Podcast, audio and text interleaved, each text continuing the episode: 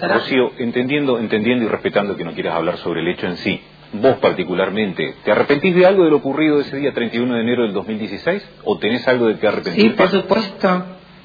Por supuesto que sí. Sí, tengo que arrepentirme de, de, de, muchas cosas porque... Por ejemplo. Capaz que si yo, si yo estaba en mi casa no ocurriría de hecho porque yo estaba, eh, había vuelto las vacaciones y, y me planteo si no, salía, capaz no estaba por salir ese día y, y salimos igual y y no tendría que haberlo hecho por ahí. pero las cosas pasan por algo. Eso, eso es así. O sea, no, no, vienen claro. Las cosas pasan por algo y le tienen que pasar a ciertas personas. Uno piensa que nunca le va a pasar. Nunca va a tener un problema de salud, nunca le va, nunca va a tener un accidente, que sus familiares siempre van a estar bien, nunca le va a pasar nada a sus padres. Eso piensa uno. Pero después te pasa. Entonces, cuando te pasa, tenés que enfrentar la realidad y, y bueno ¿Cómo crees seguir? ¿Cómo, crees que va a seguir tu vida a partir de ahora? Digo, vos hablas de una condena social que efectivamente existe, pero no existe solo con vos. No es una animosidad para con tu persona, existe para con todos aquellos que protagonizan muertes al volante. Yo también quiero que queden claro, porque si no pareciera ser que hay como algo especial para con tu persona por parte de los medios y por parte de la sociedad, lo cual no es cierto. Con todos los hechos de muertes al, volante hemos hablado de la misma forma, porque se habla de una irresponsabilidad, hablo en general ya, ¿no? Se habla de una irresponsabilidad y que efectivamente a cualquiera le puede pasar, cualquiera puede ser protagonista o puede ser víctima. Y a veces por flacos que hay en la justicia también. Exactamente, y por, cómo actúa, y por cómo actúa la justicia. Por eso quiero que quede claro, porque te escuché en más de una oportunidad decir, Lo que pasa la sociedad ya me condenó, los medios también. Eh, no es solamente con vos, es con los hechos en general, en este caso te tocó a vos, pero hay muchos otros en la sociedad posadeña que todavía están impunes y las verdaderas víctimas son aquellas familias que perdieron a sus seres queridos, ¿no? ¿Cómo crees vos que va a seguir tu vida? ¿Cómo crees vos que va a seguir tu vida a partir de ahora? Haciendo referencia a lo que me preguntabas, este, eso es otra cuestión porque en definitiva, si ustedes se ponen a ver el panorama de todos los accidentes de tránsito que hubieron, eh, uno de los pocos que fue a juicio fue el mío, o uno de los dos juicios que fueron dos juicios fueron a dos dos hechos fueron a juicio es cierto por eso cuestionamos a la justicia también. El resto el resto de los, de los accidentes tanto no llegaron a esa instancia. es cierto. Eh, en muchos casos van a prescribir y, y bueno y como vos decías la familia eh, nadie le devuelve digamos al ser humano a, la, a, a su querido, a su casa, ni a nada. Sin duda. Eh, ni, ni, siquiera, ni siquiera un resarcimiento económico como para poder solventar los gastos, hacer frente a una persona que por ahí soportaba, eh, mantenía su familia. la gente no quiere plata, la gente no quiere plata, quiere justicia. Quiere decir, los que cometieron Exactamente, pero por eso la justicia pasa eh, en esos casos para que, para que una persona sea condenada y que sea eh, puesta en prisión para que sufra y entonces por ahí eh, termina, eh, termina de cumplir la condena y sale y esa persona puede salir de dos maneras o bien porque, bueno, se representa la sociedad y no tiene problemas y demás, o de hecho sale muy mal. Sí. Porque te puedo asegurar que hay gente que está ahí adentro que, va a salir muy mal porque sí. eh, hay una cuestión de, de, que muchos para soportar eso tienen que consumir psicofármacos, que era también mi tema. Sí. Eh, eh, y fue donde dije, cuando me di cuenta que ya no me hacían nada eh, no quería seguir avanzando en eso, seguir tomando más psicofármaco y más y más para porque no me iba a solucionar nada me iba a solucionar. Sí. entonces por eso digo salís muy bien o sea, salís bien y poder reinsertarte en la sociedad o salís muy mal y, y bueno y, y, es un lugar donde vos podés volver a caer porque sin duda. Por eso, te preguntaba, la delincuencia, por eso te preguntaba también disculpame eh, la persona que se dedican a la delincuencia digamos eh, eh, tienen un, un grave de, de, chicos de, haber sido abusados de drogas, de abandono de familia, de padres, tienen mm. poca educación, poca poca contención. Entonces, este, esas personas que por ahí tienen eh, adicciones muy difícil para que puedan, digamos, no volver a cometer delito y volver al mismo lugar. Entonces, o, o, puede pasar que como yo caí en una depresión también, eh, pues pude no haberme levantado, pero yo yo soy muy creyente y y me ayudó mucho también la religión. Entonces, eh, en los últimos días eh, estuve, eh, cambié mi cabeza totalmente a partir de, leer de, leer las escrituras y de leer libros. De... Entonces, me ayudó un montón para dejar, digamos, de los psicofármacos, alejarme de eso y poder este, construir a partir de, de la realidad. Está bien. Y, a partir de ahora, ¿cómo crees que va a ser tu vida? ¿Cómo va a continuar? Allá de que estás esperando de que la sentencia quede firme o no. ¿Cómo sigue? Claro, la sentencia, sí, claro, estamos esperando la resolución superior y después, obviamente que gozamos la garantía de la múltiple instancia, quiere decir que puede ir también a otra instancia superior para ser revisada. De hecho, siempre los casos son así. Eh, sí, uno no evita quedar que quede firme, obviamente. Y bueno, este, mi vida a partir de ahora, yo soy como otra persona que salió de un lugar eh, de internación de corta, no prolongada, de corta. Y bueno, y, y, muchas personas me dieron distinta, digamos, a lo que yo era. Y en muchos ámbitos me, me cambió, muchos, muchos, muchos ámbitos de la vida me cambió. Este, y yo, bueno, por ahí eh, tenía un tema ahí en el, en el penal con las chicas que me gustaba mucho saber su historia, colaborar en lo que podía este, conmigo se daban bien, me podían hacer preguntas de lo que querían, de sus causas.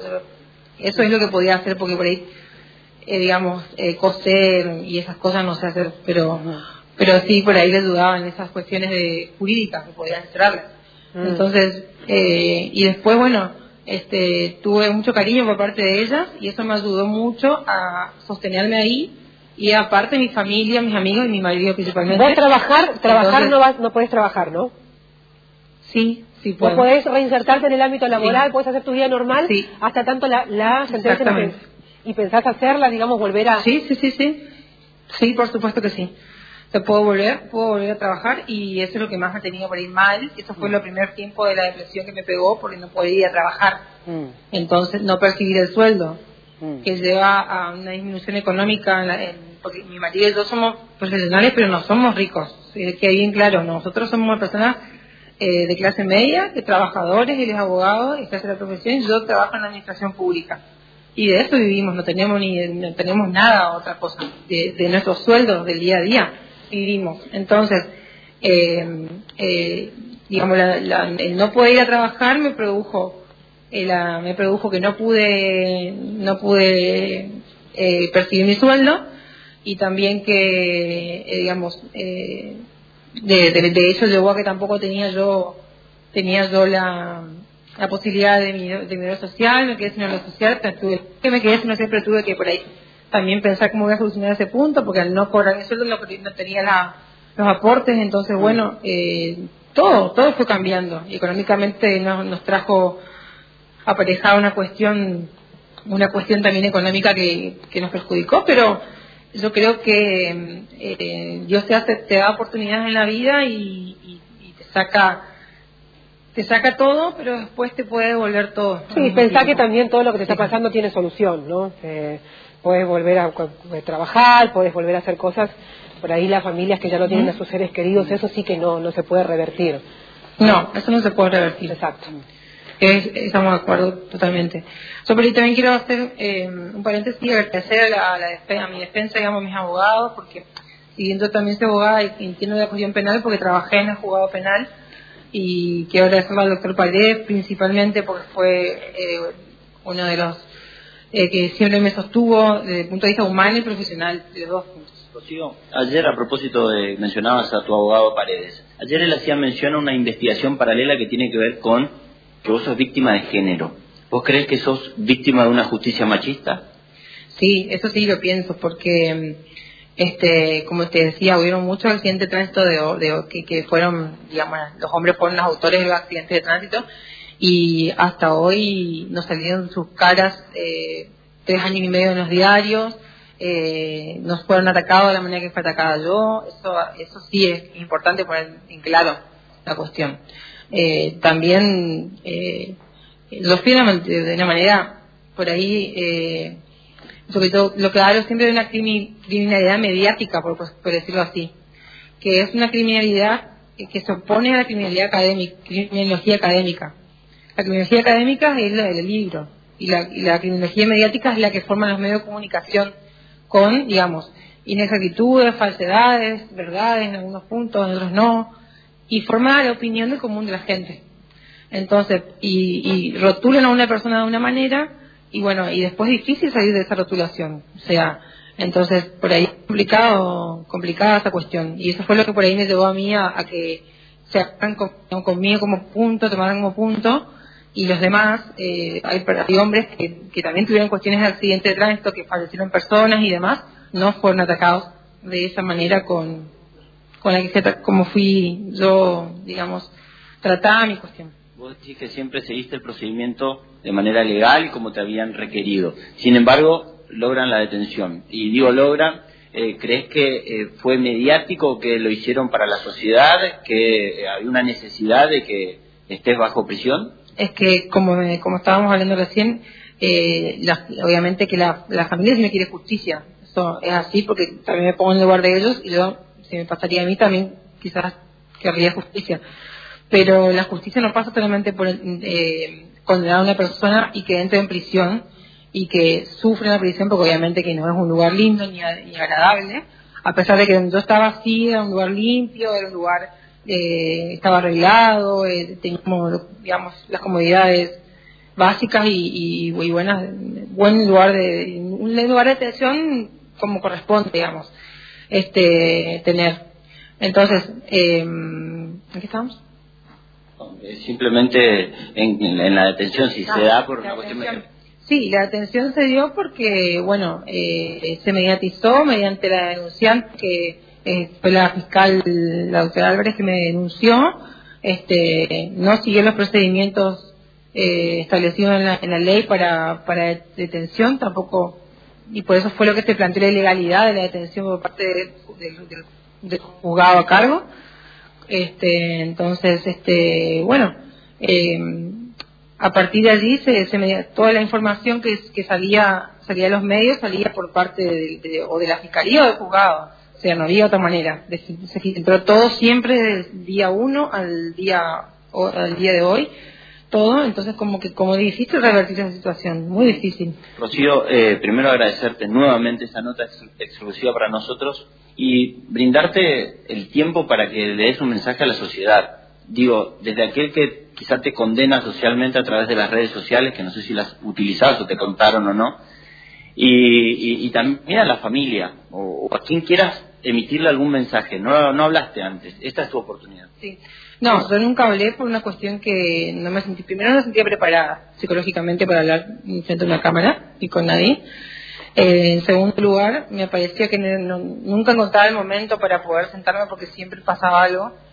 Eh, y me gustaría que también la sociedad sepa que eh, prisionizar a las personas no es la solución a los, a los problemas, porque las personas salen peor, las personas no se reinsertan fácil en la sociedad, es muy difícil vivir en un, en un ámbito de, encarcelamiento y estar alejado de la familia, eh, los afectos y demás, y que eso no, no, no quiero que piensen también un segundo eh, hay muchos delitos que se cometen en, el ámbito de la vida, ¿no? Que eh, abusos sexuales, que uno quiere justicia por un abuso, por un homicidio doloso, demás cuestiones y, obviamente que dice eh, esos son los excluidos de la sociedad los que están en la prisión.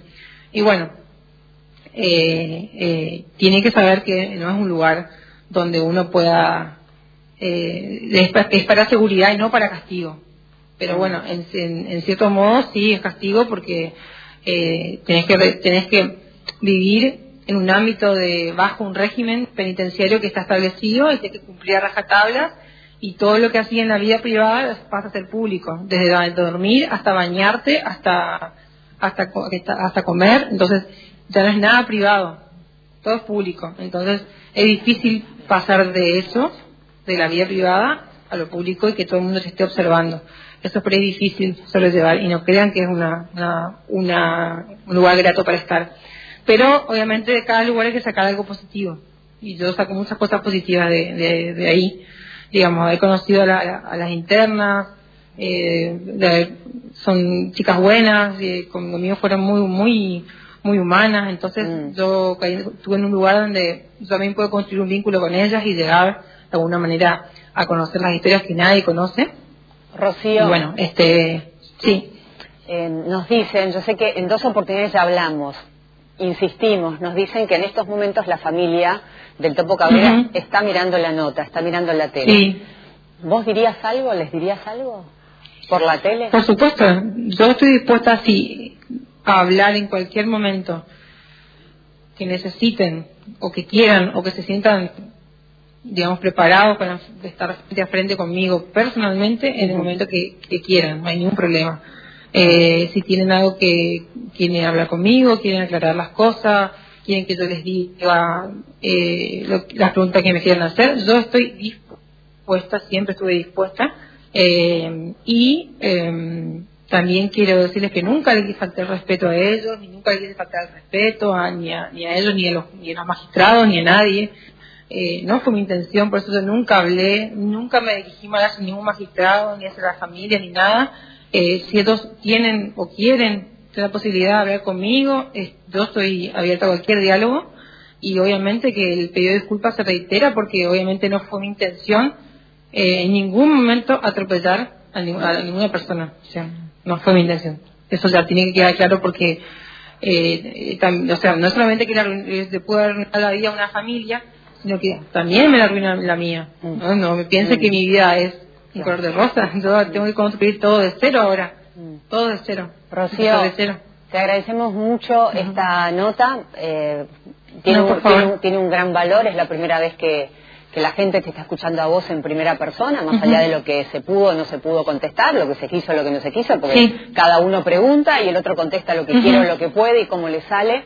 Eh, y así que te Sí. agradecemos mucho esta nota, casi una hora completa, gracias a vos, Francesco, a todos los chicos que estaban ahí también.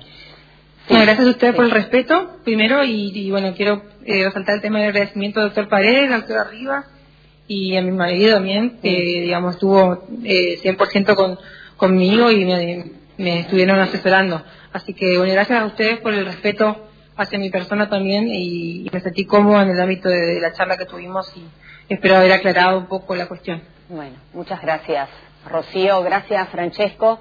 A vos, a todos los chicos de producción. Estamos en contacto en cualquier No, momento. ustedes. Agradecemos a todos los chicos de producción, especialmente a Paula Delfino, que estuvo trabajando Sí, para conseguir esta nota. Mucha gente.